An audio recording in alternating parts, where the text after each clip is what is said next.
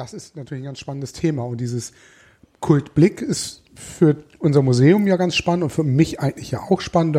Als Kulturwissenschaftler, der ich mich ja schimpfe, ist es immer spannend zu wissen, wie denken andere über Kultur. Wir haben beide, die wir hier sitzen, ja einen sehr eigenen Weg zur Kultur und vielleicht auch eine eigene Sichtweise von Kultur.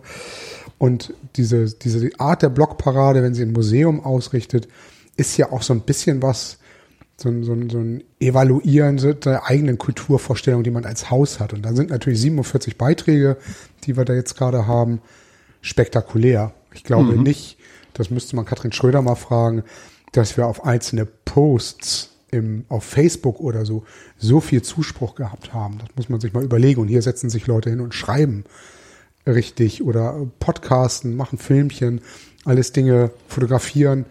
Ähm, das kann man schon jetzt als absoluten Erfolg ähm, bezeichnen. Es liegt nicht nur an uns, weil wir so toll sind oder das Museum, weil es so toll ist und seine Online-Kommunikation aufstellt. Das ist auch an, liegt auch an Tanja Praske, eine Kunsthistorikerin aus Bayern, die schon ganz früh mit diesem Thema angefangen hat, ganz früh sich auch mit der Online-Kommunikation für Museen und Kultur beschäftigt hat und die ähm, ich vor Jahren in Teuern auf einer Tagung kennengelernt habe und heute machen wir was zusammen, was ich auch sehr spannend finde. Mhm, ja. Ähm, vielleicht nochmal, ähm, weil ich gesehen habe, dass ihr jetzt auch noch ähm, ähm, äh, Zuhörer dazugekommen sind. Ähm, das Thema heute im Hafen-Podcast ist ähm, der Kulturbegriff. Und wir sind da drauf gekommen durch die Blogparade Hashtag Kultblick vom ähm, Archäologischen Museum Hamburg, das vom Archäologischen Museum zusammen mit Tanja Praske, die Michael gerade erwähnt hat, organisiert wird.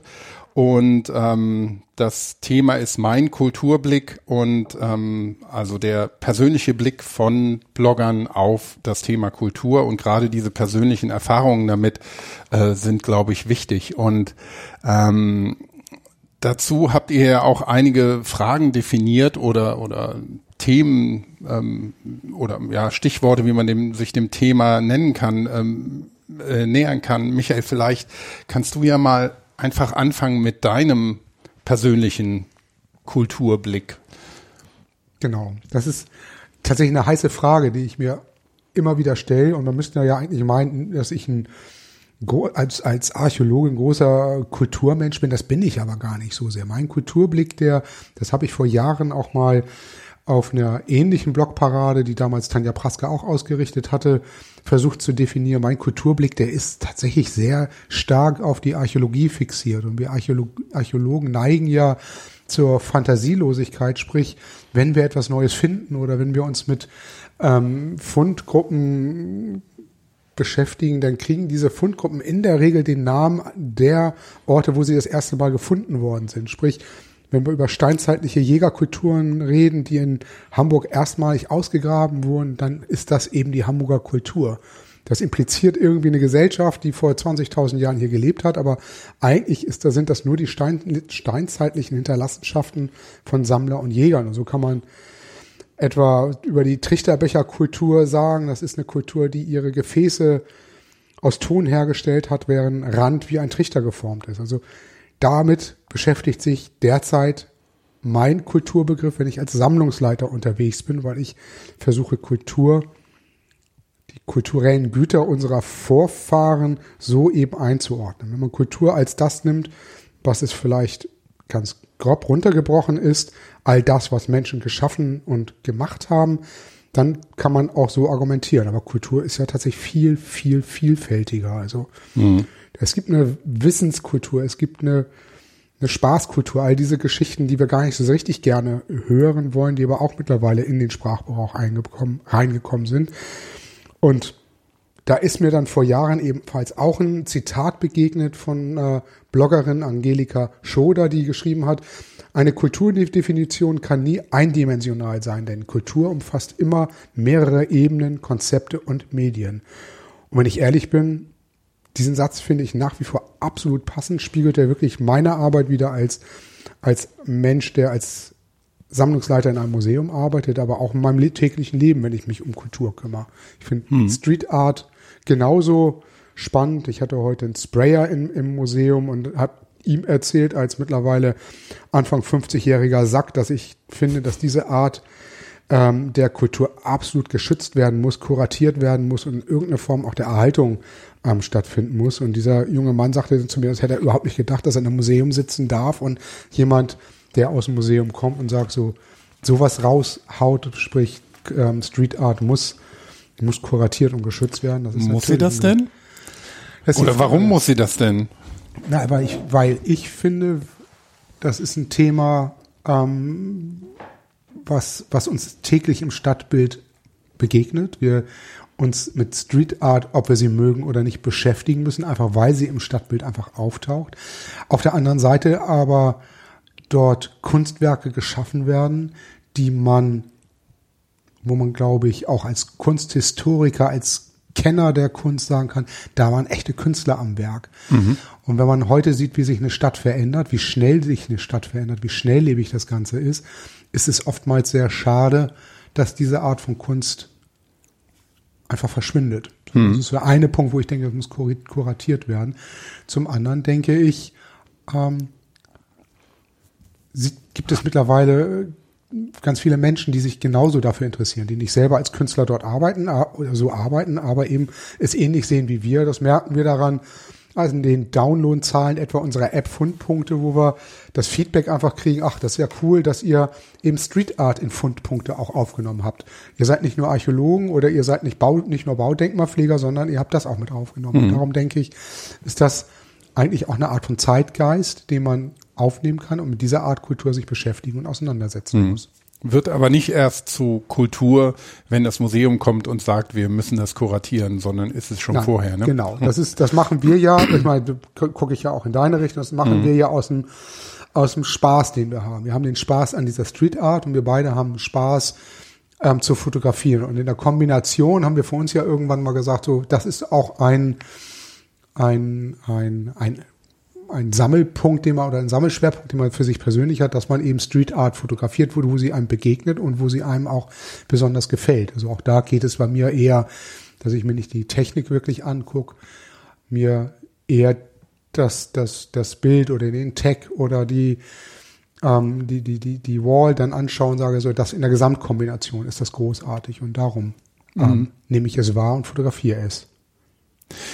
Ähm, du, du, hast ja eben so den, den Begriff Kultur für dich aus der ähm, Archäologie raus äh, definiert und ähm, da vor allem gesagt, die, es geht um die Hinterlassenschaften von Menschen, die so prägnant sind, dass sie einen Kulturbegriff definieren können, der auch immer mit der Verteilung dieser Funde in einem räumlichen Gebiet mhm. dann zu tun hat und dass man dann sowas sagt wie ähm, ja Trichterbecherkultur hast du eben genannt äh, aufgrund der Form von von Keramik, die da in, mit einer bestimmten Verbreitung gefunden wird. Ähm, aber Kultur haben wir ja eben auch noch mal ähm, schnell gegoogelt, was heißt mhm. Kultur.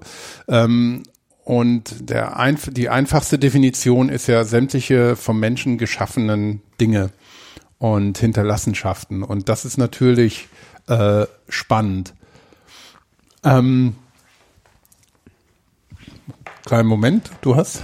Christine Oswald ja. schreibt gerade, das ist jetzt mhm. wie im Fernsehen. Ja. Christine Oswald schreibt, ich höre nichts, kein einziges Tönchen. Können wir da was tun? Mhm.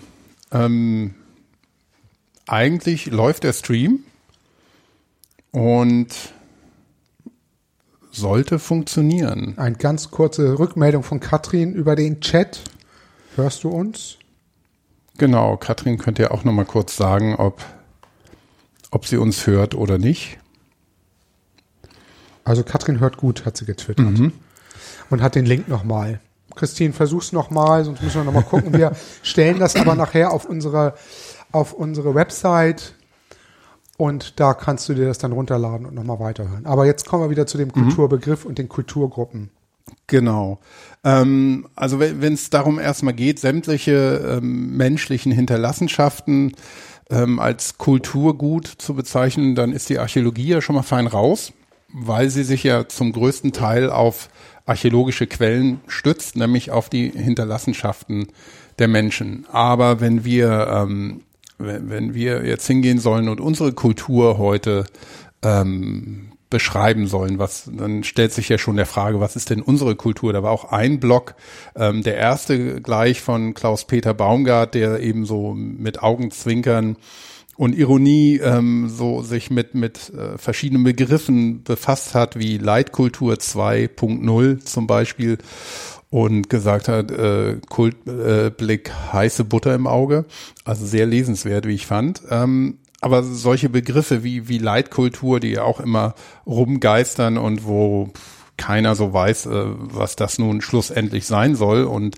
wer sich daran zu halten hat in einem bei uns jetzt Nationalstaat, aber in der Archäologie in irgendeiner Volksgruppe, die sich vielleicht gar nicht so als solche wahrgenommen hat, sondern ähm, einfach nur ähnliche dingliche Hinterlassenschaften ähm, hergestellt hat. Und ähm, von daher ähm, finde ich den Ansatz, den ihr bei diesem, äh, bei dieser Blogparade genommen habt, ganz schön, dass ihr eben diesen persönlichen Blick auf Kultur ähm, beschreibt nochmal. Und ähm, da ist auch ein, ein anderer, nicht der erste, wie ich den gerade hatte, sondern der zuletzt eingereichte von Thomas Gerlach, Gutes Essen und Kultur. Und Essen zum Beispiel wird ja auch immer mit Kultur ähm, in Verbindung ge gebracht und ist ähm, im kleinen räumlichen wie auch im größeren wirklich was, was viele auch als Kultur definieren würden und ähm,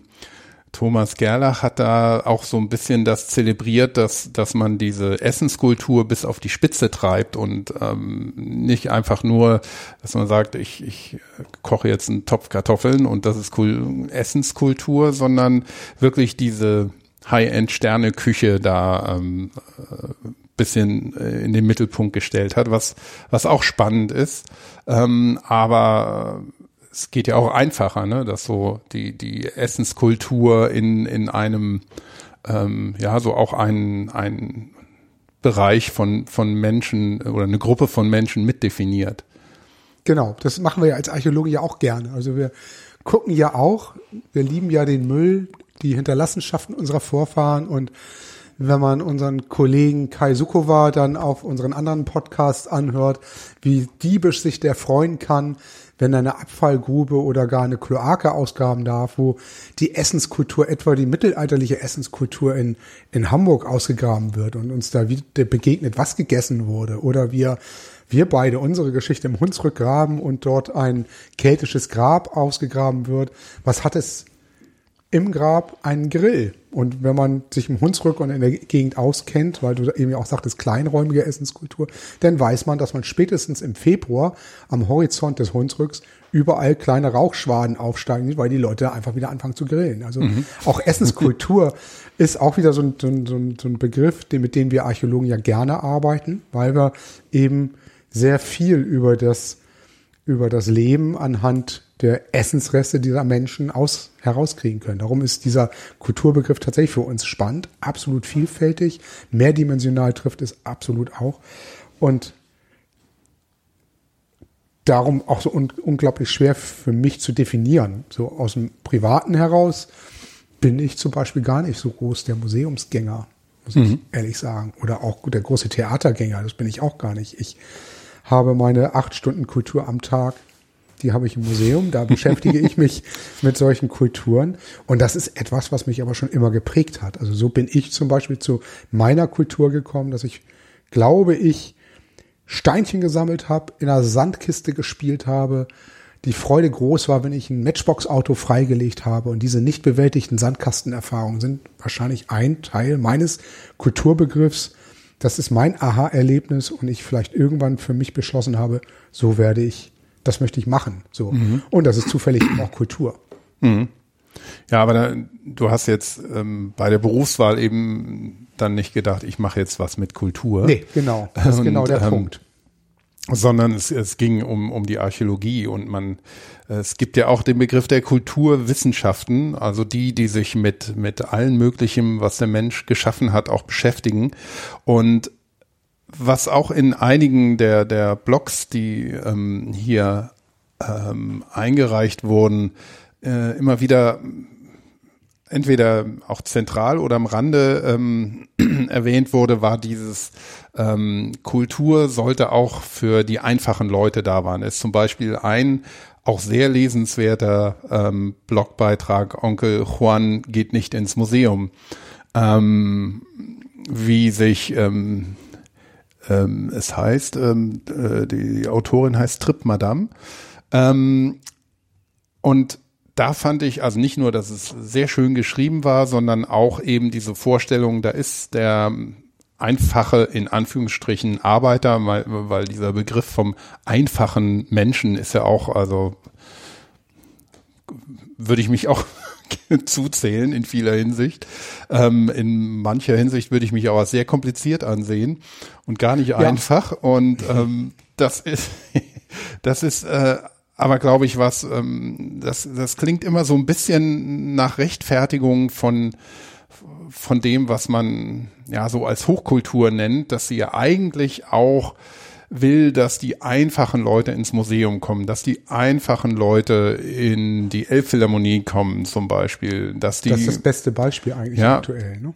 Und anstatt einfach ähm, finde ich dann eben äh, immer doch wesentlich besser dieses, ähm, naja, Kultur soll oder das kulturelle Angebot, was eine Stadt zu bieten hat, soll eben für alle da sein, die es interessiert in irgendeiner Form. Und es soll auch für alle erschwinglich sein. Und da war dann auch wieder ähm, bei dem ähm, Blog, wo es ums Essen und äh, Essenskultur ging, dass das eben nicht nur für, für so eine kleine Gruppe von Freaks, die von einem Sterne-Restaurant zum anderen gehen sein soll, sondern eben auch für, für die breite Masse. Aber da stellt sich dann auch die Frage, ähm, was kostet Kultur denn?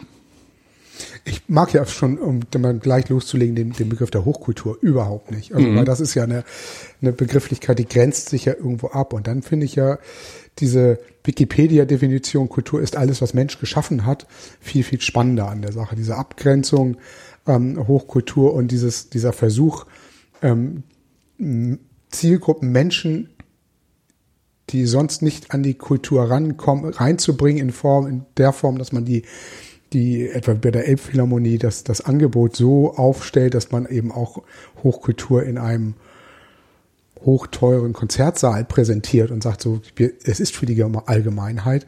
Das ist ja in sich schon wieder eine Abgrenzung, die finde ich schwierig. Kultur begegnet uns immer, so glaube ich. Sie begegnet uns täglich auf den Straßen. Das ist eine Sache, die ähm,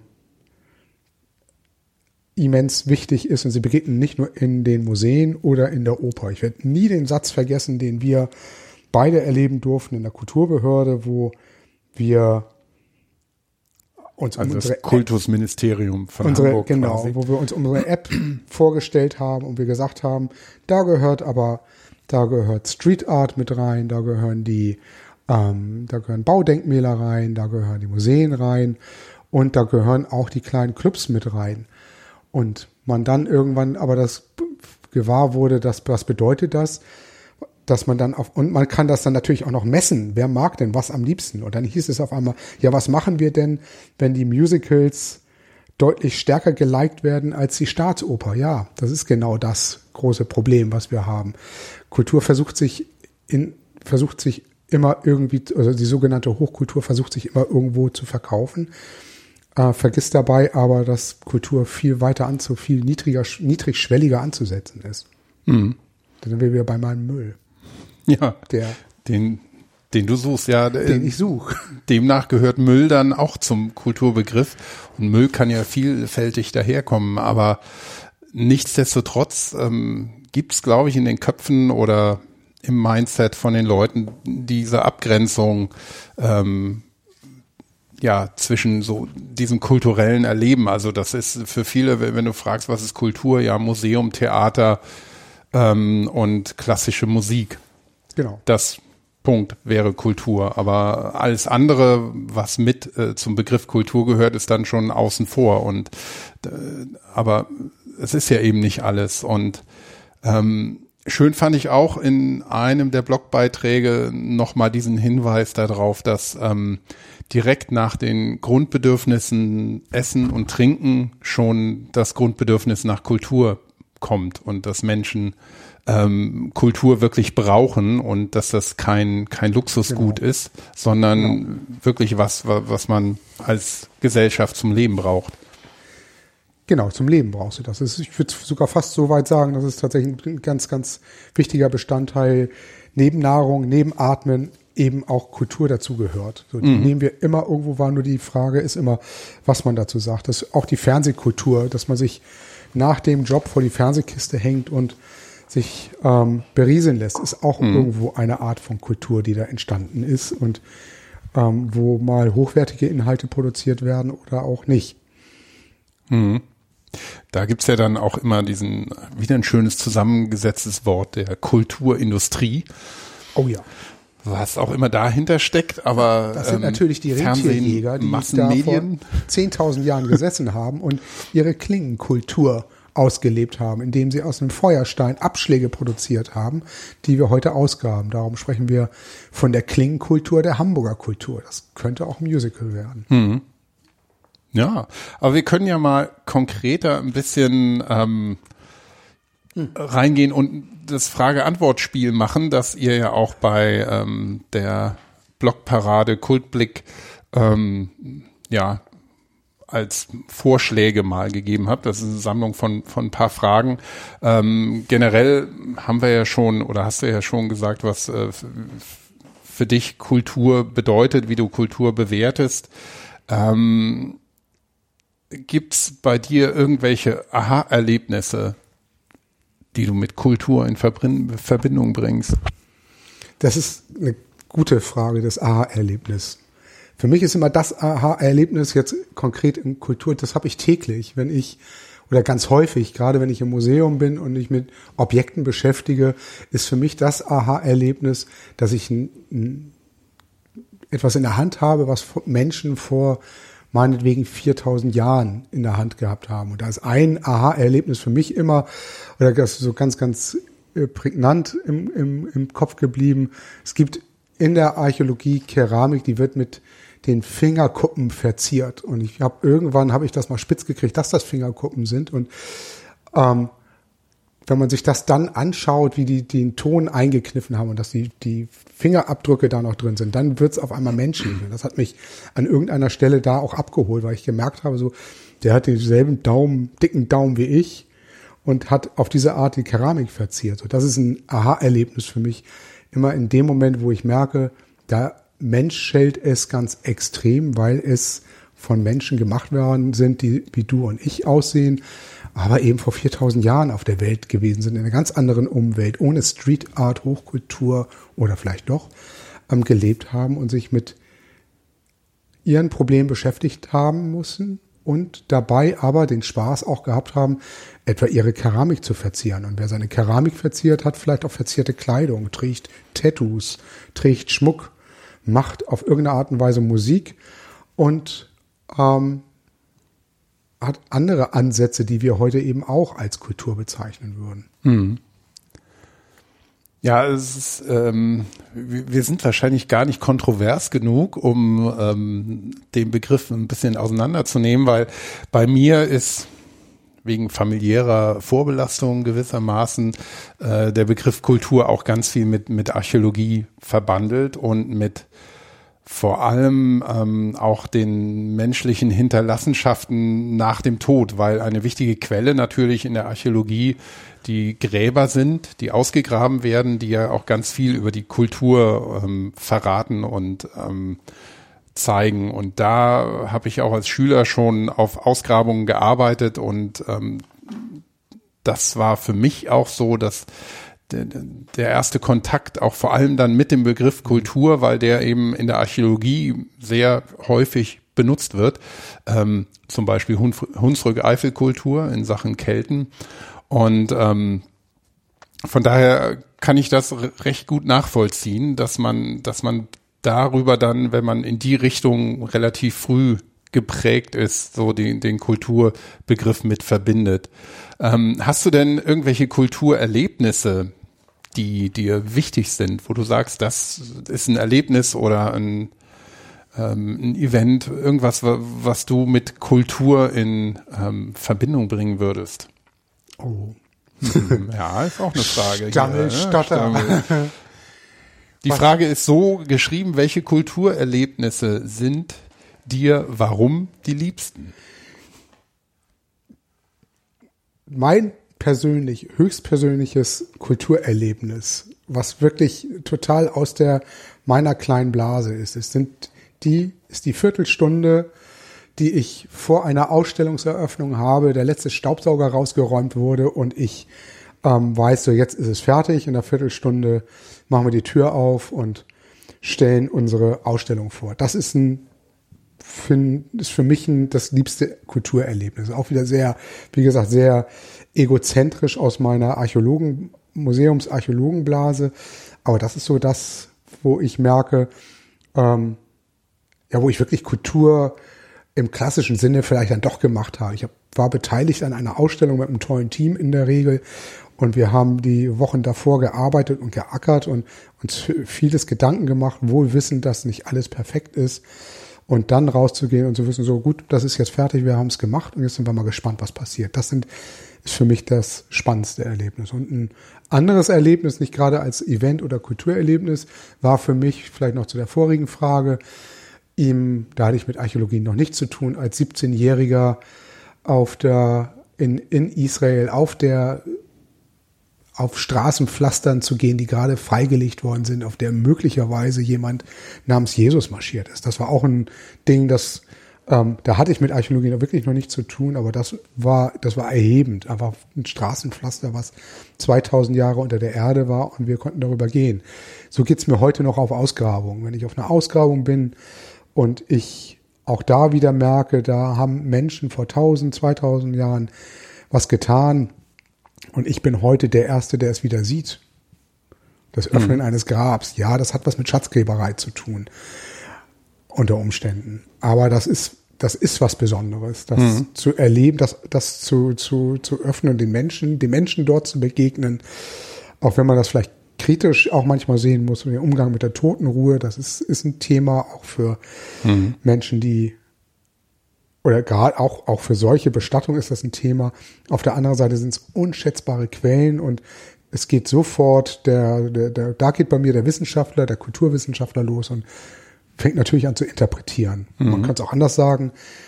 Da bekommt der Archäologe Fantasien und diese Fantasien basieren dann hoffentlich auf wissenschaftlicher Auswertung, aber er hat dann Bilder im Kopf, die, die man dann eben näher untersuchen muss. Ja, wenn, wenn wir schon bei diesen persönlichen Erlebnissen sind, es ist auch eine Frage, ähm, die ich ein bisschen schwierig fände für mich zu beantworten. Und zwar, ähm, was hast du vergessen, dass dir beim Kulturgenuss plötzlich in den Sinn kommt? Das können Kindheitserinnerungen sein oder ähnliche Situationen, an die du plötzlich denken musst, während du dich auf Kultur einlässt. Da fand ich schon schwierig, der Begriff sich auf Kultur einlassen. Ähm, ähm, Also das mache ich eigentlich nie so bewusst. Doch, wir machen das vielleicht an einer Stelle und die hat jetzt so gar nichts, also zumindest wenn ich das, das für mich so assoziiere. Wenn man Musik als wichtigen Bestandteil von menschlicher Kultur nehmen will, dann gibt es, gibt es bestimmte Musikstücke, die mich mein ganzes Leben lang schon begleiten und die mich an Ereignisse erinnern. Also da haben wir, ne, ich habe mit dir verbinden, ich mag es überhaupt nicht, aber ich kann nicht an Peter Gabriel vorbei, ohne an, an dich zu denken. so. Ähm, wir beide haben Screamin' Jay Hawkins. Es ist schwierig im, im Anhören, aber das ist was, was uns verbindet. Also gibt es ganz viele Musikstücke, also ganz viele Stücke, die mich so in Phasen meines Lebens begleitet haben, die ich bis heute immer gut hören kann und hören muss gelegentlich. Und das ist so das, was das vielleicht in irgendeinem Ansatz meint. Das ist weder ein Theaterstück noch eine Fernsehserie, Klammer auf, vielleicht Star Trek, Klammer zu. Ähm, und Museum oder oder Konzerte, Konzerte, nee, auch nicht so. Da, da ist es tatsächlich sind's einzig stark fokussiert einzelne Musikstücke oder aber ähm, Dinge, die ich mit etwas verknüpfe, wie das samstagabendliche Fernsehen mit den Eltern, wo man Star Trek gucken durfte oder so. Das sind dann so Sachen, die uns ja auch bis heute prägen. Nicht? Und momentan geht ja eine Riesendiskussion im Internet los. Darf man diesen Relaunch von, von Star Trek Discovery, heißt das, glaube ich, darf man das mögen oder nicht? Und die gehen aufeinander los und Ich mag's eiskalt. ich habe es noch nicht geguckt. Ja, Punkt. ich habe es schon geguckt. Ich fand's ganz gut. Also Ja. Es ist unterhaltsam. Es ist äh, nee, keine Offenbarung. Aber das sind so aber- Punkte, wo ich glaube, das ist das, das, das hat mich geprägt und das hat was, das so ist die Frage, glaube ich, am besten zu beantworten. Ja, das ist, äh, ich glaube, damit können viele was verbinden, weil gerade Musik und Emotionen ja auch immer sehr nah beieinander liegen und man darüber bestimmt sehr viel definiert. Es war, ähm, ich war mit meiner Frau Isabel ähm, als Zaungast auf dem Stones-Konzert hier im Hamburger Stadtpark, quasi bei uns um die Ecke. Und ähm, das war, wir waren vor über, vor über 20 Jahren zum letzten Mal gemeinsam auf einem Stones-Konzert in Luxemburg damals. Und ähm, Da habt ihr mir ein T-Shirt mitgebracht. das kann gut sein, ja. Das habe ich noch. Ja, Ja. Ah, siehst du mal. Ich habe meins auch noch. Und jetzt eben wieder, wenn auch nur als Zaungast, aber so dabei zu sein und das zu hören und auch ein bisschen was zu sehen, weil es war ja nicht im Stadion, sondern im Park. Ähm, und dann viele Leute, denen man wirklich angesehen hat, dass sie schon lange Stones-Fans sind. Also die waren zum Teil eben genauso alt oder sogar noch älter. Und ähm, aber manche auch noch sehr jung und ähm, wo man aber gespürt hat, dass, dass die Leute alle ihre Erinnerungen da mit sich tragen und ähm, also man hat es wirklich den Leuten angesehen und es gespürt. Das war schon, das war schon schön. Und ich glaube darüber, gerade über Musik, ähm, passiert, glaube ich, viel. Also dass man gerade dieses Einlassen, würde ich dann auch sagen, das kann man darüber sehen. Ja, und ist das nun Hochkultur? Ja, das ist, hier hat ähm, Jutta Zerres hatte im Chat geschrieben, wo es eben um, um Hochkultur ging. Äh, auch die Frage, wo fängt denn Hochkultur an? Ist alles andere dann was? Tiefkultur Eben. oder wie? Und Tiefkultur gibt's, glaube ich, genauso wenig wie Hochkultur. Ähm, und es gibt dann noch das, was man Subkultur nennt. Das ist aber wahrscheinlich dann, dass man dahinter steckt, dass man sich auch irgendwie abgrenzen will vom Genau. Mainstream Ja, aber wer und anders definiert, sein genau, möchte. und wer definiert denn das, das Subkultur? Ne? Das genau, wer definiert, was Subkultur ist, wenn man es selber macht. Denn, denn das, die, die Punker-Szene der 70er, 60er, 70er und 80er Jahre ist mal als Subkultur bezeichnet worden. Das ist, ist sie das? Nein, es ist ein ganz fester Bestandteil der damaligen und eigentlich ja heute noch der Kultur. Total prägend gewesen, bis hin, dass ähm, Musiker in dem Style nachher auf der Bühne mit, damit groß geworden sind und nicht nur die Sex Pistols, sondern sehr das wissen wir ja alle, dass Madonna das Thema aufgegriffen hat und, und, und. Also da wurde dann so etwas, was vermeintlich Subkultur ist, wie die Punker-Szene, die aus, aus England kam, zu einem allgegenwärtigen Kulturthema, was uns überall begegnet ist wieder. Ja, und eben die Sachen auch miteinander verbunden werden, was man ja auch ganz oft hat, dass sich irgendwie eine ein Stil, eine Richtung irgendwo entwickelt, dann aber von Leuten aufgenommen wird und wieder ganz neu interpretiert wird. Wie habe ich neulich in einem Interview ähm, gehört oder gesehen, ähm, die äh, amerikanische Sängerin, ähm, wie heißt sie, Amanda ähm, Palmer, ja, ich glaube Amanda Palmer heißt sie. Und von den ähm, Dresden Dolls, das ist so eine Kombo aus Schlagzeuger und sie als Sängerin und, und Pianistin, die äh, hat gesagt, sie macht eine Mischung aus Punk und Kabarett. Und Ja, ist auch mal interessant, ne? Und äh, ist nicht schlecht. Also kann, kann ich nicht immer hören, aber ist, ist ganz gut.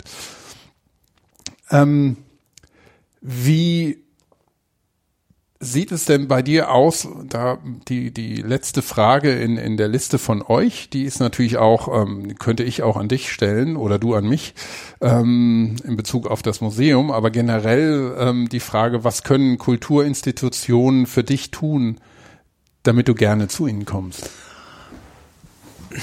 Oh ja. also Museen, um es mal ganz runterzubrechen, sollten in der, sollten grundsätzlich freien Eintritt haben. Das ist etwas, was ich für extrem wichtig halte, wenn ich das als Museumsmensch sagen darf. Ich denke, ähm, die Vielfalt an Kultur, die wir heute auch hier in Hamburg oder sonst wo haben, da gibt es eigentlich nicht viel zu tun, weil das, was ich haben möchte an Kultur, das kann ich kriegen. Das kann mhm. ich kriegen, indem ich offenen Auges durch die Stadt gehe. Das kann ich bekommen, indem ich ähm, mir die Räume suche, wo ich meine, die Kultur zu finden, die ich brauche. Das kann ich aber auch in diesen vermeintlichen Tempeln der Hochkultur ähm, bekommen, indem ich einfach die mir dann eine Oper ins Theater, ins, in die Elbphilharmonie oder sonst wohin gehe. Also ich glaube, da muss gar nicht so viel getan werden aus, aus der Sicht. Was, was ich wichtiger finde, ist, dass eine allgemeine Akzeptanz von kulturellen Einrichtungen ähm, wieder gegeben sein muss. Und das hab, da habe ich momentan so das Gefühl, dass das wird momentan schwierig, weil die Haushalte werden immer geringer. Das ist klar, man kann auch mit wenig Mitteln Kultur machen, was die öffentlichen Einrichtungen betrifft. Aber gerade in einer politischen Landschaft, in der wir heute stecken, wo, wo solche Begriffe wie Leitkultur und Hochkultur und das alles wieder ähm, in Kontexten in den Mund genommen wird oder thematisiert wird, wo mir wirklich nicht wohl dabei ist, da finde ich, ist es wichtig, dass, dass Kultur von der öffentlichen Hand wieder so flankiert wird, dass sie als das wahrgenommen wird, was sie auch ist. Sie ist nämlich, sie ist verbindend, sie ist lebenswichtig, sie ist wichtig für die Gesundheit einer Stadt oder einer, einer Gesellschaft. Und dafür muss einfach was getan werden. So. Und ich tu das als Mensch, der im Museum arbeitet, mit meinen Mitteln. Da ist aber viel mehr nötig. Und da habe ich so ein bisschen Angst, da, da passiert zu wenig. Mhm. Aber um mich irgendwo in eine Kultureinrichtung zu gehen, ich gehe in die Kultureinrichtung, in die ich gerne möchte. Und ähm, das tue ich dann auch. Und da muss eigentlich nichts getan werden von irgendjemandem. Mhm. Ich würde mir eher dann eben, wie gesagt, die Förderung wünschen. Ähm, entsteht Kultur denn dann immer aus, aus Förderung oder Nein kann die auch aus, aus einfach nicht aus ja, Engagement und Spaß genau. und das geht auch Ideen nicht nur um entstehen. Geld. Nee, nee, genau. Das geht ja nicht nur um Geld. Das ist, aber es, es, es muss der Raum, es muss die Frei, es müssen die Freiräume für Kultur geschaffen werden. Und mhm. die, das sehe ich, das schwindet. Da mhm. habe ich das Gefühl, dass das ganz einfach schwindet. Diese Freiräume, die es einer Gesellschaft ermöglicht, Kultur schaffend irgendwo zu sein, das wird irgendwo immer weniger. Also mhm. es wird ähm, wird da, da wird viel, viel mehr in Richtung, in Richtung Kommerz geguckt oder in Richtung Arbeitsmarkt oder sonst irgendwas. Das ist ein etwas, was ich glaube, der falsche Weg ist. Mhm. Vielleicht nehmen wir einfach mal das, das Beispiel Hamburg nochmal mit ähm, Kultur und äh, solchen Dingen wie ja Leuchtturmprojekte wie die Elbphilharmonie, wo ja ganz oft gesagt wird, ja, die war natürlich so teuer, aber die bringt ja auch ähm, unglaublich viele Touristen in die Stadt. Also dass der Tourismus durch Kultur ähm, ja vorwärts gebracht werden soll. Haben da denn ähm, die anderen Institutionen was, wie das Archäologische Museum was von?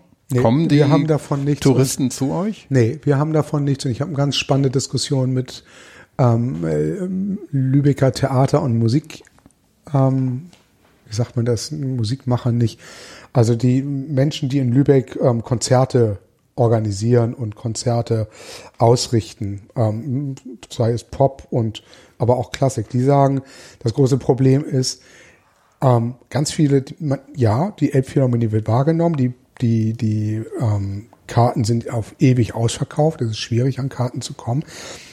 Aber das gesamte Hamburger Umfeld, die sogenannte Metropolregion, bemerkt das auch, weil da gehen die Leute nämlich nicht mehr hin. Also die mhm. gehen nicht mehr in die Konzerte etwa, die in Lübeck stattfinden oder in Kiel oder in Flensburg oder in Stade oder sonst irgendwas, sondern man gibt das Geld dafür aus, in die Elbphilharmonie zu gehen. Und ich glaube, ähm, das gilt auch im gewissen Maße vielleicht auch für die Theater. Für die Museen glaube ich weniger, weil das glaube ich ist nochmal eine andere Klientel. So gesehen merken wir als Museum davon erstmal nichts. Aber andere Einrichtungen merken das ganz massiv. Und ähm, das Schleswig-Holstein-Festival, so wenn ich das richtig ähm, wahrgenommen habe, hat da auch seine Probleme mit. Dass dann eben die klassischen Konzerte eher in der Elbphilharmonie aktuell aufgesucht werden, als dann ähm, im schleswig-holsteinischen holsteinischen Umfeld. Mhm. Dass sich der, der Schwerpunkt dann verlagert nach, nach Hamburg, obwohl Ja, es das. Schleswig-Holstein Musikfestival Genau. Klar, ist. Ja. Hamburg hat da was von und klar, das ist toll. Es ist ein wahnsinnig tolles Gebäude. Da sind wir uns, glaube ich, alle irgendwo einig. Mhm. Das fragt in zehn Jahren auch keiner mehr. Schon jetzt, glaube ich, keiner mehr, was der Spaß gekostet hat. Das, glaube ich, ist alles, das ist alles vom Tisch. Es ist aber, glaube ich, nicht nur, nicht nur gut für die Kultur, ähm, Kultureinrichtung der Metropolregion. Weil es wieder auch etwas ist, was an einen Ort ähm, sich lokalisiert und nicht, ähm, nicht eine streuende Wirkung hat. Das mag in zehn Jahren wieder anders sein, aber momentan ist das einfach so. Ja. Gut. Ähm, wir können ja noch mal zurück zu den Fragen kommen. Ähm, vielleicht haben wir da noch eine. Ich glaube, alle haben wir noch nicht gemacht. Also ähm, ja, die ähm, Aha-Erlebnisse, die hatten wir schon, ähm, wenn du dich auf Kultur einlässt. Ähm, eine Frage, die, die wir noch offen haben, ähm, wer brachte dich überhaupt dazu, offen für Kultur zu sein? Wie bist du auf die konkrete Veranstaltung aufmerksam geworden? Also die, wo, wie du zu Kultur gekommen bist, so würde ich es verstehen. Ha, das kannst du ja eigentlich fast mehr sagen, weil du hast es ja mit der Mutter-Vater-Milch mitbekommen. ähm, ähm, das weiß ich nicht, ehrlich gesagt. Weil wir ja so eine Generation sind von Menschen, die in der Schule noch mit dieser klassischen Leitkultur groß geworden sind. Das heißt, wir haben unseren Werther gelesen und wir haben die Glocke auswendig lernen müssen und wir sind ins Museum gegangen, was eigentlich immer gruselig war. Das waren endlose Vitrinen vom Urknall zum Westwall oder ähm, Bilder an den Wänden, mit denen wir nichts anfangen konnten. Da wurden wir dann hingeschleift und auch die Theaterinszenierung, soweit ich mich erinnere, waren für so einen Pubertierenden auf jeden Fall nicht prall. Also da habe ich kein bleibendes Erlebnis von der Kultur gehabt. Ich glaube tatsächlich, dass es so war, so, so, das sind auch wieder einzelne Kleinerlebnisse, vielleicht vergleichbar mit, mit meinem mit meinen Musik, meinen Musikverbindungen, die ich, die man so hat. Dass es dann hier mal ein Erlebnis gab, wo ich gesagt habe, so, hm, das ist was, was ich spannend finde und das an anderer Stelle mich mit, mit, mit Archäologie vielleicht oder mit einer Scherbe oder einem Fund beschäftigt, sodass das hängen geblieben ist. Das war schon dann irgendwann sehr klar, dass es immer die Archäologie sein würde. Also ich habe nie, ich habe auch im Studium ja sehr konzentriert Archäologie studiert und nicht Kunstgeschichte und klassische Archäologie dazu. Hatte eine kleine intellektuelle, intellektuelle Fehlleistung in Richtung BWL, aber habe Geologie und Bodenkunde studiert. Also tatsächlich eher der Bodenforscher, wenn man so will. Also so ein erstmal weg von dem klassischen Kulturbegriff hin zum eher naturwissenschaftlichen Ansatz, ähm, Objekte zu auszugraben, zu bestimmen und zu bewerten und dann in einen Kontext zu stellen. Darum die vielleicht das Thema Kultur hat mich vielleicht an einer Stelle dann erstmalig richtig abgeholt.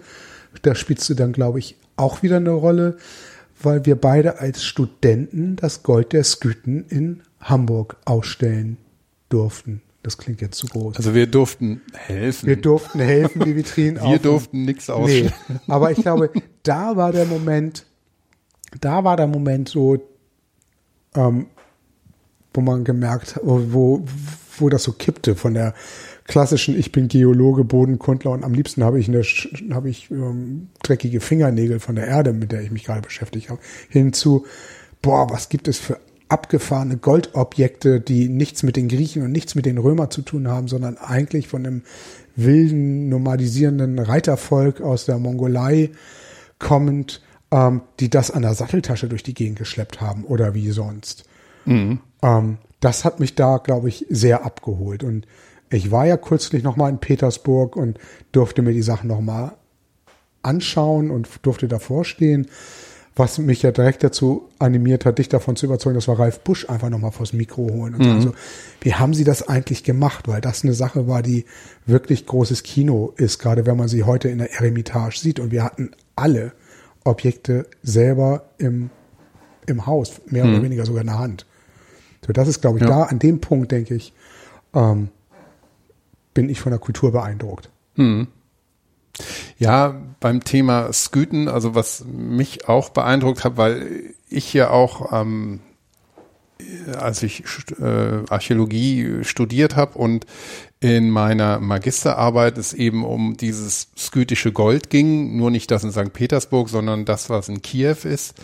Und ich ja einige Wochen in Kiew vor Ort war und sogar Proben nehmen durfte, die ganzen Sachen mir anschauen durfte und sie untersuchen durfte.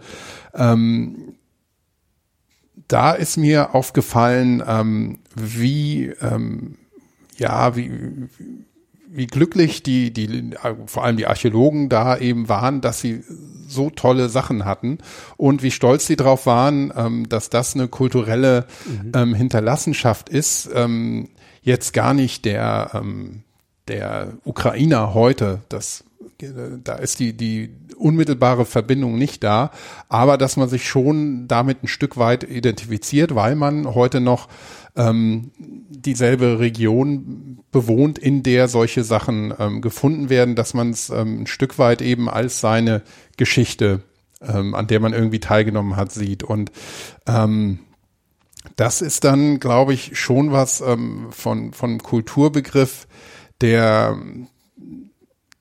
ja, dass die Leute einfach ähm, gerne anderen auch zeigen, ähm, was, was ihre Kultur letztendlich ausmacht und wo- wodurch die geprägt worden ist und wo sie heute sind. Das ist genauso, wenn du irgendjemanden besuchst in Italien oder in Frankreich und der zeigt dir seine Stadt und mit allen Facetten, allen Ecken und Enden und alles, was er spannend findet. Das ist ja auch zeigen, hier, das ist unsere Kultur, so leben wir, so sind wir und ähm, gar nicht mal ins, ins Museum gehen und die, die besten Kunstwerke der, der berühmtesten Künstler sich nur anschauen, sondern auch dieses, ja, so dieses Ja, es ist ein Teil. Lokale. Da sind wir wieder bei dem Thema. Ne? Das ist Kultur begegnet überall und tu- Kultur ist ein Teil unserer Identität und das hat nichts mit der böse gesagt hochfinanzierten Staatsoper oder der Elbphilharmonie zu tun, genauso wenig mit dem kleinen Club oder dem dem Sprayer, der an der Wall of Fame in Harburg da sein Tag irgendwo raufsetzt. Das ist, es begegnet uns überall, es ist Teil unserer Kultur. Und das ist das beste Beispiel, das ging uns nämlich in, in Petersburg auch so, dass wir bei allen Querelen, die zwischen Europa, Deutschland und Russland ähm, gerade da sind, wir von Kollegen durch Petersburg geführt wurden und die stolz auf den Teil ihrer Kultur der Stadt Petersburg waren, die, wie vielleicht viele wissen, ja auch gerade 200 Jahre alt ist, aus dem Sumpf gestampft worden ist. Und das, das ist eben das, was es ausmacht. Das ist das, was Kultur ausmacht. Das ist ein, ein großer Teil unserer Identität ist. Und das ist, glaube ich, auch was, was mich beschäftigt, warum ich überzeugter Hamburger bin. Da macht sich manch Münchner und sonst wie drüber lustig. auch andere. Aber auch das ist was. Also ich, ich bin Teil dieser Stadt, ein Teil von diesem Hamburg habe ich auf meine Art und Weise irgendwie mitgeprägt, so, weil ich die, die, die Entwicklung mitbekommen habe. Ähm, und das macht es spannend. Das manifestiert sich an einzelnen Objekten, wie das Gold der Sküten, vor dem man stolz als Ukrainer, als Kiewer steht. Oder aber es manifestiert sich an einem Straßenzug, in dem man groß geworden ist und sagt so, hier habe ich gespielt, das ist der Spielplatz. All das ist ein Teil von uns und gehört zu unserer Kultur. Ja, und das ist eben, wo, wo das Lokale und äh, ja so die kulturelle Prägung ähm, ganz stark rauskommt, was ja auch, also ich, ich will jetzt gar nicht mehr die, das äh, Fass mit der Leitkultur nochmal aufmachen, da weil sind wir auch nicht geeignet. Ähm, da sind wir wahrscheinlich nicht die richtigen für, nur vielleicht ähm, so viel, dass man gerade in einer Stadt wie Hamburg sieht, dass der Begriff Leitkultur ja eigentlich völlig obsolet ist oder Blödsinn ist, weil eine, ähm, das würde ja was Statisches voraussetzen. Und eine Kultur, und das ist was, ähm, was ich wiederum aus archäologischer Sicht so spannend finde. Eine Kultur ist ja immer was Dynamisches, gerade weil Archäologen einen relativ großen Zeitraum ähm, menschlicher Geschichte ja überblicken wollen. Ähm, sieht man ja immer gerade, wenn man Europa zum Beispiel nimmt, im weiteren Sinne, dass äh, Europa immer durch Migration, durch Einflüsse, durch ähm, Innovationen, die dann sich wiederum verbreiten, geprägt ist und niemals durch ähm, letztendlich das Festhalten an etwas, was gerade im Moment da ist oder oder noch mehr, was was auch immer wieder passiert, ähm, festhalten an etwas, das es früher so nie gegeben hat. Und von daher, ähm, ja, ist ist eigentlich ähm, würde ich mir da wünschen, dass die Archäologen sich, äh, gerade wenn man sieht, wer jetzt so alles im Bundestag sitzt mit AfD und wie das ähm, von der rechten Seite ähm, äh, in der Presse auch dominiert wird, ähm, da finde ich im Moment, dass die, die Archäologen ähm, ja ziemlich still sind und sich für meine Begriffe viel zu still verhalten und gar nicht laut sagen, ähm, dass das völliger Quatsch ist, wenn man also solche oder sogar solche völkischen Begriffe oder den Begriff völkisch wieder äh, rehabilitieren und etablieren möchte, dass, dass da gerade die Archäologen ähm, gefragt werden, richtig ja. Kante zu zeigen, weil wir, wir haben ja auch ähm, schon oft drüber gesprochen, die, die Rolle von den Archäologen in, im Dritten Reich, ähm, wo es ja auch darum geht, den, den Menschen einen Kulturbegriff aufzu, aufzudrücken, ja, genau. den sie ähm, vielleicht gar nicht haben möchten, aber den sich irgendeine Gruppe eben mal so ausgedacht hat, der aber so auch nie Realität war. Und da haben ja auch einige in der Archäologie fleißig mitgespielt und das, stimmt. das aufgenommen. Ja, das tragen wir ja bis heute. Also die viele Archäologen wollen oder anders gesagt, ich habe ja in deiner alten Heimat lange gegraben und in Luxemburg gearbeitet und der Jano Metzler damals hatte gesagt so, ihr deutschen Archäologen seid für die trockene Wissenschaft zuständig, wir französischen Archäologen, was lustig ist, als Luxemburger zu sagen, wir französischen Archäologen sind für die Fantasie zuständig. Mhm. So.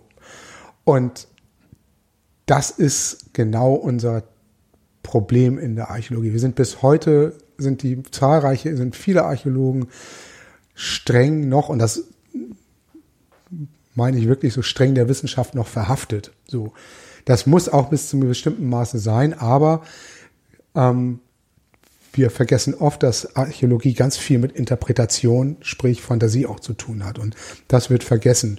Und gerade in dieser Zeit, in der wir heute sind, müssen wir einfach auch klare Kante zeigen und sagen, es gibt kein tausendjährige, es gab keine tausendjährige deutsche Geschichte und es wird keine tausendjährige deutsche Geschichte geben in der Form. Mhm. Einfach weil dieses Thema Migration in einem Land, was mitten in Europa liegt, sowieso immer ein Thema war. Also auch das ist eine Sache, die, die, da, da sind wir für zuständig, das können wir auch und das können wir gut.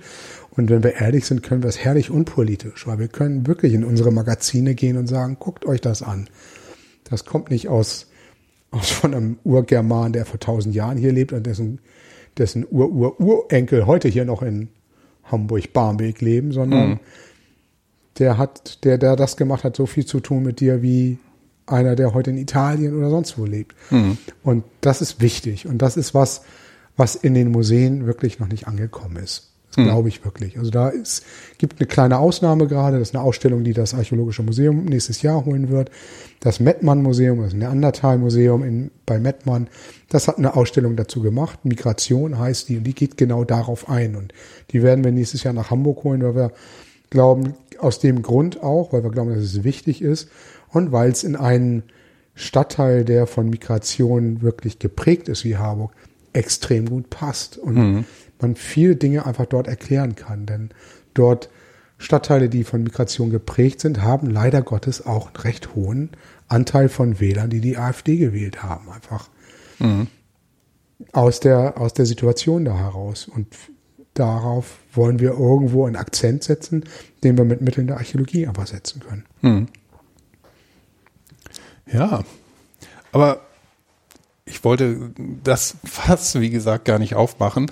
Ähm, habe ich aber so ein bisschen, das konnte ich mir nicht verkneifen. Aber ich habe hier im Chat gesehen, dass die Jutta Zerres gesagt hat, dass äh, sie auch sagt, die Archäologen beteiligen sich leider nicht an der öffentlichen Diskussion und das ist, glaube ich, ja, wie du gesagt hast, so ein bisschen das Trauma, dass die Archäologie heute wahrscheinlich nur so implizit in Deutschland noch mit sich rumträgt, dass man ähm, eben stimmt, das wollte ich andeuten. Aus genau. diesen, aus den Erfahrungen heraus Wir nicht, nicht die ähm, die Position bezieht, ja. die auch ähm, irgendwie politisch sein kann. Genau. Aber du du sagtest ja, aber man muss gar nicht politisch werden. Man kann ja auch einfach ähm, mit den Fakten dazu ja. beitragen.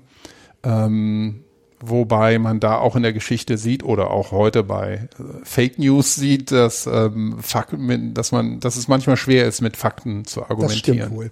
Und da muss dann der Wissenschaftler auch wieder ran. Also das, das ist auch so. Es soll ja auch nicht unwissenschaftlich sein. Aber mhm. was Migration, heute Migration genannt wird, hieß bei uns im Geschichtsunterricht Völkerwanderung. Völkerwanderung können wir als Archäologen ganz wunderbar nachweisen an den berühmten Gräbern. Es gibt gerade einen ganz spannenden Befund. Man hat äh, Wikingerzeitliche sogenannte Häuptlingsgräber ausgegraben, wo Textilerhaltung dran war und man hat gesehen, dass dieses Textilien zum Beispiel nicht lokaler Leinen oder Wolle ist, sondern feinste Seide war. Und wo kommt sie her? Aus dem vorderen Orient. Und wie war die Borte, wie waren die bestickt? Da stand Ala drauf. Das heißt, man muss sich einen blonden, helmbeschützten Wikinger mit, mit einem Schwert und, ähm, und von einem Waffenornat vorstellen, der dann ein orientalisches Gewand anhatte.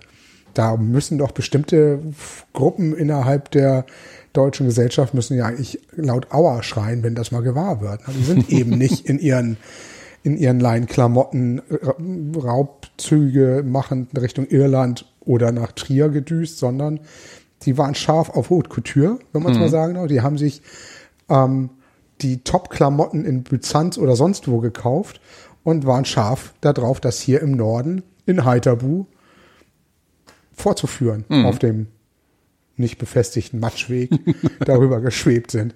Aber ähm, das sind Sachen, dafür sind wir Archäologen da und das können wir zeigen und das kann unpolitisch sein und zeigt aber, dass es Völkerverständigung schon immer gegeben hat. Das Heiterbu das beste Beispiel. Heiterbu war ein Ort, an dem sich viele Völker getroffen haben. Nicht nur Wikinger, Dänen und Germanen hier aus dem Niederelbgebiet, sondern da waren Slawen saßen da. Da saß der, da war auch der Orient war da mit Händlern aus dem Orient. Und mhm. natürlich ähm, hat man sich das auch hier zunutze gemacht, wenn ein, ein arabischer Mediziner hier aufgeschlagen ist. Da wäre ich ja auch als Wikinger blöd gewesen, wenn der mich hätte heilen können, dass ich das nicht, nicht wahrgenommen hätte. Mhm. Und das muss man einfach, diese Geschichte muss man einfach erzählen. Das ist, finde ich, auch das Spannende an der Archäologie bei der ganzen Politik. Wir können wunderbare Geschichten erzählen. Mhm. Ja, und äh, es gibt ja auch ähm, Dinge, die dann nicht mehr so auf einzelne Volksgruppen so leicht zurückzuführen sind. Ähm, so Phänomene wie die, die Ausbreitung von Ackerbau und Zief, äh, Ziehfucht, Viehzucht, ähm, was man ja oft ähm, als neolithische Revolution bezeichnet und ähm, da ist man dann ja auch schnell, ähm, äh, hat man so ein Bild von einem von so einer Art Kulturkampf dann ja. wieder äh, vor sich, dass eine Kultur die anderen Kulturen überrennt und ähm, platt macht und ähm, das, was man auch ähm, ja so über die Kolonialzeit ähm, sich dann immer vorstellt. Äh, ich glaube, das ist, ist auch ein ganz spannendes Feld, gerade wenn man über Kultur und Kulturen und ähm, ja Migration im, im weitesten Sinne ähm, spricht. Und da war ja auch ähm, das Wie und ähm, ob das nun adaptiert wurde oder ob eben das ähm, die Leute sich einfach das Land genommen haben. Das ist ja bis heute, ich kenne jetzt den aktuellen Forschungsstand nicht, aber das wird ja immer noch heiß diskutiert. Ja, der, auch da ist der Forschungsstand nicht eindeutig. Was da aus der Sicht spannend einfach ist, auch das ist viel, viel vielfältiger, als wir es überhaupt gedacht haben. Die DNA-Untersuchungen zeigen, dass übrigens ganz viele Einwanderer aus dem Osten kamen. Das kann man sehr schön nachweisen, dass die klassischen Besiedlungen der sogenannten Ertebölle Ellerbig Menschen, also der Sammler und Jäger hier, die sind verdrängt worden. Die sind nicht, tauchen nicht im Genpool auf. Ganz spannend ist an der Stelle auch zu wissen, dass das ein massiver Eingriff in den Boden war. Die Schwarzerdeböden, die wir in Niedersachsen haben, sind deshalb Schwarzerdeböden, das ist keine natürliche Entwicklung, sondern das liegt daran, dass da extrem intensiv Brandrodung betrieben wurde. Also wir haben ganz mhm. massiven Eingriff in die Natur zu dieser Zeit. Und neolithische Revolution impliziert ja sowieso der Begriff Revolution, der der Ad-Hoc-Umsturz von einer Gesellschaft zur anderen, also das passiert von heute auf morgen, mhm. das ist ja eben nicht nie passiert. Das ist kein, das ist nicht einfach eine, eine hat nicht eine neue neues Volk hier die Regierung übernommen, sondern das ist einfach, das ist eine Entwicklung gewesen. Darum ähm, und dieser Begriff Revolution, neolithische Revolution, der ist ja in dem in den Anfang 20. Jahrhundert entstanden, also an den, die Vorwehen des ersten oder die, die Wehen des ersten Weltkriegs und die Vorwehen des zweiten Weltkrieges. Mhm. Da ist dieser Begriff entstanden. Und klar, da spricht man von Revolution. Mhm. Heute wird man es so nicht mehr machen. Ja.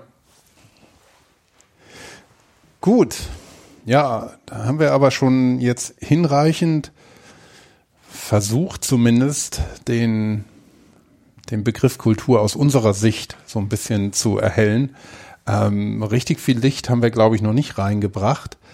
Ähm, aber hier steht auch, ähm, wenn ich das noch zitieren kann, ähm, der Begriff Kulturblick mag etwas konstruiert klingen, aber jeder blickt anders auf Kultur. Unser Verständnis von Kultur versuchen wir in Kultur, Fragezeichen, Kultur, Ausrufezeichen zu fassen.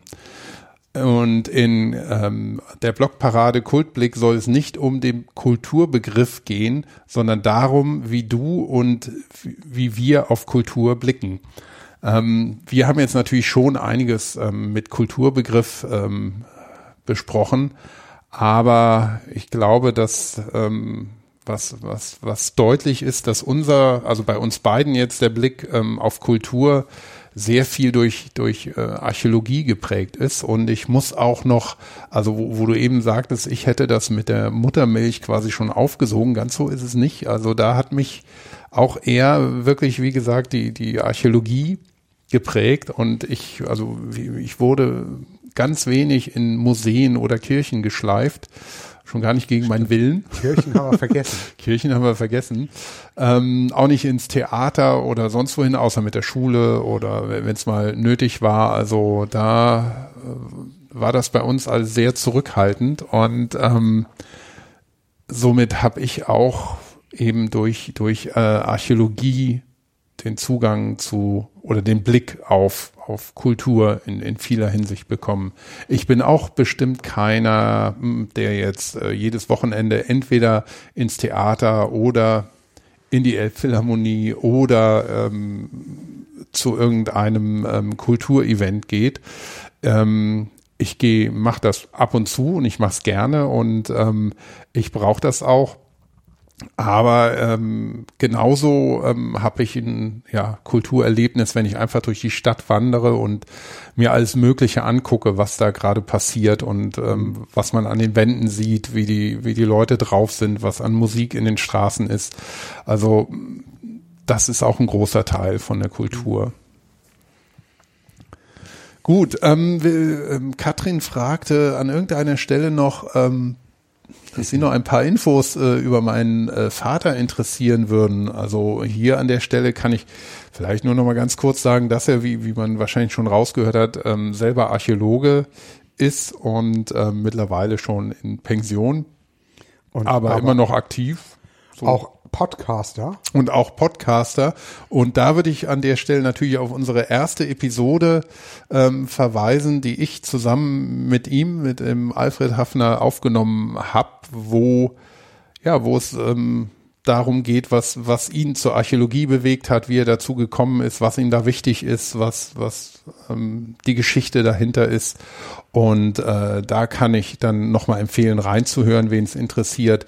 Ähm, das Ganze ist natürlich auch ein sehr archäologischer Blick dann auf ja, die und, Welt. Und er hat den Begriff der Hunsrück-Eifelkultur mitgeprägt. Eine wirklich unterschätzte Kultur in dem deutschen Sprachgebrauch, über die sich ja. es wirklich lohnt nachzudenken, deren Protagonisten vor etwa 2100 Jahren ähm, zum Beispiel den Grill erfunden haben.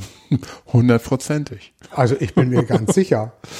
Ja. Und, ja. Der, und das so erfunden wurde, dass sie ihn sogar mit ins Grab gegeben haben. Das hat mich auch beeindruckt. ja, ja, manche Dinge halten sich dann schon über tausend Jahre, ne? auch wenn ähm, Deutschland nicht, trotz Migration, der, der, der Grill ist ähm, immer dabei. Wer hat ihn erfunden? Die Kelten. Die Kelten waren es. Ja, wobei, also die Kelten sind ja dann auch in alle Himmelsrichtungen abgehauen. In die Türkei, nach Norditalien, ja. nach Irland. Also. Wie hier in Deutschland das Volk der Rentner ihre, ihre Domizile in Florida, in Spanien, in Italien, in der Türkei und ja. sonst wo suchen. Also ja, ja so, so flapsig wie das ist, aber so, so ganz mhm. bisschen muss man sich das ja vorstellen. Ne? Und nur, dass es damals eben nicht die, die alten Leute waren, sondern das ist auch was ganz wichtig, auch für uns Archäologen wichtige Erkenntnis, es gehen die jungen Leute. Und wenn wir Archäologen dann wieder Chronologie machen, dann gehen wir immer davon aus, was finden wir von den Menschen.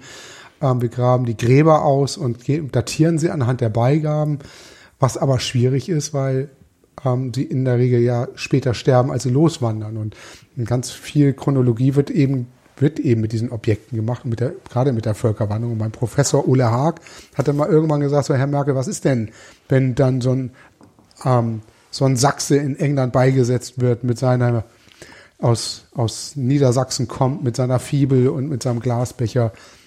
Der wandert ja nicht gleich ins Grab, sondern der hat seinen Schmuck noch 20 Jahre irgendwie getragen und dann ist er erst ins Grab gewandert. Und Sie datieren mir das doch aber doch nicht bitte auf den, auf den Zeitraum, wann diese Fibel normalerweise hier in, in, in Niedersachsen hergestellt wurden. Mhm. Das ist genau das, wo, wo ich, wo es wieder erstmal total trockener Stoff erstmal ist, wie datiert man mit Objekten und Funden.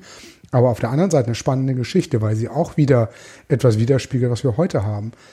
Heute wandern die jungen Männer aus, aus Syrien und sonst was. Die gehen vor. Das sind die jungen Wilden, die irgendwo zusehen, ob sie irgendwo anders unterkommen und gegebenenfalls den Rest nachholen.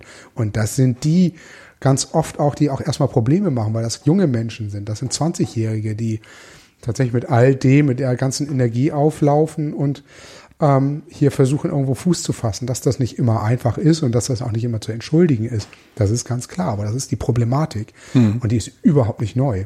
Die hat man immer, die hat es auch, hat's auch immer gegeben. Hm. Wenn die junge Landbevölkerung in die Stadt rein wollte, kann man genau, das ist alles vergleichbar. Und da können Archäologen tatsächlich Geschichten erzählen, die dazu beitragen, vieles zumindest verständlicher zu machen. Mhm. Das ist nicht alles richtig, was passiert, denke ich, aber man kann vieles verständlicher machen. Mhm. Ja, wo auch großer Bedarf ist, weil genau die Argumente hört man derzeit irgendwie mhm. nirgendwo. Also es sagt keiner eigentlich, ähm, ja, das haben wir schon die letzten 10.000 Jahre hier in Europa oder noch länger sogar wo ist jetzt genau das Problem? Wovor, genau. wovor habt ihr konkret Angst? Und ähm, man kann natürlich ähm, auch in der Archäologie, man würde bestimmt äh, Beispiele finden, die man immer so interpretieren kann, dass es ähm, äh, einem zum Nachteil gereicht. Es gibt auch in Baden-Württemberg zum Beispiel ähm, diesen Befund von einem Dorf, in dem die ganze Talheim. Bevölkerung, genau, Talheim, quasi die Dorfbevölkerung hinterrücks erledigt wurde und äh, man auch feststellen kann, dass in diesem in dieser Siedlung dann ein wirklicher Bruch stattfindet genau. und die Siedlung von anderen von einem, einer anderen Kultur eben weitergeführt wird, also wo eine ähm, sehr unfreundliche Übernahme stattgefunden ja. hat. Klar, das genau, aber auch das ist ja was, ja, das ist menschlicher geht's ja kaum. Also es ist einfach eben so. Das ist auch wo Kulturen aufeinanderstoßen, wobei das da in Baden-Württemberg ja eben wahrscheinlich nicht zwei Kulturen waren, aber wo Kulturen aufeinanderstoßen, gibt es einfach Differenzen und die mhm. natürlich nicht immer friedlich gelöst werden. Das haben wir, können wir archäologisch bestens auch in mhm. Euler, in, in, bei Halle, da ist es, ist es ja auch ähnlich, wo, mhm. ähm, die, wo Frauen und Kinder erschlagen worden sind, nachweislich eben auch von Menschen, die von außen kamen, Glockenbecherkultur meine ich sogar, ähm, und sich zurückgezogen haben und dann eben die die ähm, nicht die Väter, aber die Ehe oder die die die Partner zu den zu diesen toten Frauen zurückgekommen sind, aber und diese Toten wieder bestattet haben in mhm. ihrem Ritus. Ja, gibt es und haben wir heute auch und sehen wir in der ganzen Welt, was da passiert. Ähm, aber eben alles nicht neu und mhm. vieles kann man eben auch aus der Geschichte heraus erklären. Ja. Gut, Jetzt sind wir auch schon über eine Stunde dabei. Jetzt ähm, haben wir, glaube ich, hinreichend versucht, über Kultur zu sprechen, gerade wir beiden. Äh, es gibt dann noch den zusammengesetzten Begriff, wo wir auch mit solchen angefangen haben, das Kulturbanausen. Ne? Genau. Zu denen können wir uns ein Stück weit bestimmt zählen, aber nicht in jedem Fall. Ne?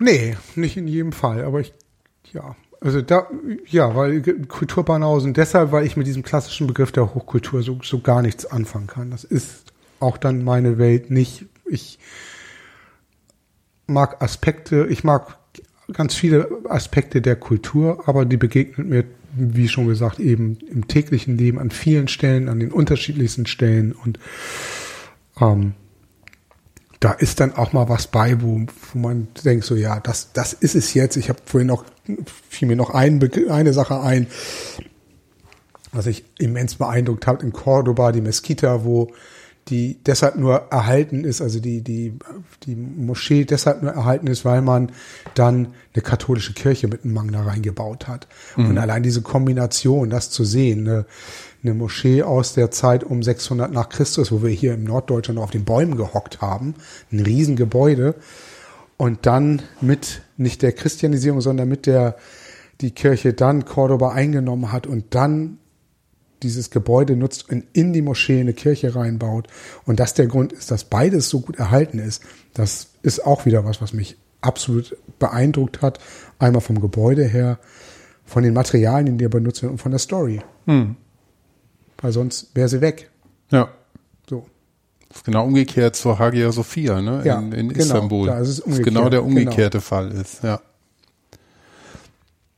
Ja, aber um den, den Bogen vielleicht nochmal zum, zu schließen vom Anfang.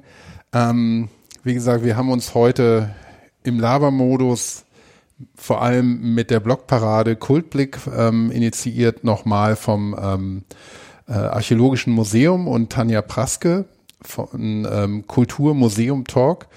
Und ähm, wie gesagt, es waren insgesamt bisher 47 Beiträge, von denen ich bestimmt noch einige lesen werde, aber ich glaube, da habt ihr schon ganz schön das Ziel erreicht, wie die Leute auf Kultur blicken. Und mir ist zumindest ähm, bei den Sachen, die ich gelesen habe, nichts ähm, ähm, untergekommen, wo mir jemand äh, gesagt hat, was ich gefälligst unter Kultur zu verstehen hätte. Und das fand ich schon sehr sympathisch. Ja. Ja. Gut. Dann sagen wir an dieser Stelle. Genau, noch Tschüss. ein Schlusswort zwischen noch ein schönes Ratsherrn Hamburger Lager. Genau. und freuen Ist ja auch uns, Kultur, ne? Und freuen uns, dass ihr zugehört habt.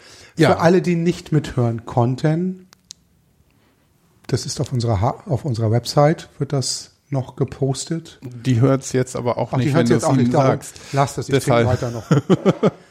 ja, Stimmt. wir bedanken uns ganz herzlich und ähm, ja, es hat ein paar technische Probleme anscheinend gegeben mit Mobilgeräten, so wie ich es verstanden habe, und dem Stream. Ich werde da nochmal reingucken. Und ähm, was wir aber auf jeden Fall machen wollen oder probieren wollen, ist ähm, das Live-Format ähm, auch nochmal ein bisschen öfters zu spielen, gerade wenn wir auch äh, Gäste haben, ähm, dass man vielleicht sich dann auch über über einen Chat ähm, im Livestream ähm, beteiligen kann und ein paar Zwischenfragen oder Kommentare mal einwerfen kann. Ja, dann auch von meiner Seite. ja, kommt gerade noch von Jutta der Kommentar, dass wir kein Ratsherrn Bier podcasten können. Da, äh, so weit sind wir noch nicht. Aber, das, aber wir haben die Kehrwieder Brauerei gepodcastet. Und das könnten wir wieder machen. Das könnten wir. Da müssen wir noch Teil zwei machen. Da ne? Das war sehr lecker und war, interessant. Es war interessant. da konnten wir nicht so viel erzählen. Da mussten wir nämlich trinken und wir hatten Dr. Ralf Wiechmann vom Hamburg Museum dabei. Der konnte Ach, viel erzählen. Der konnte viel erzählen. aber lohnt sich auch, den sich nochmal runterzuladen. Ja, auf jeden Fall. Gut, dann gehabt euch wohl und ja, vielen Dank fürs Zuhören Bis und auch allen, die sich den Podcast dann später runterladen, ebenfalls Danke fürs Zuhören und ähm, ruhig weitererzählen und teilen. Und teilen, wo immer ihr könnt. Der digitale Podcaster ist uns genauso lieb wie der analoge Podcaster. Oder so. Oder so. Und tschüss. gut. Ja, Prost ist auch gut. Von Katrin. Ja. Der Abschlusskommentar.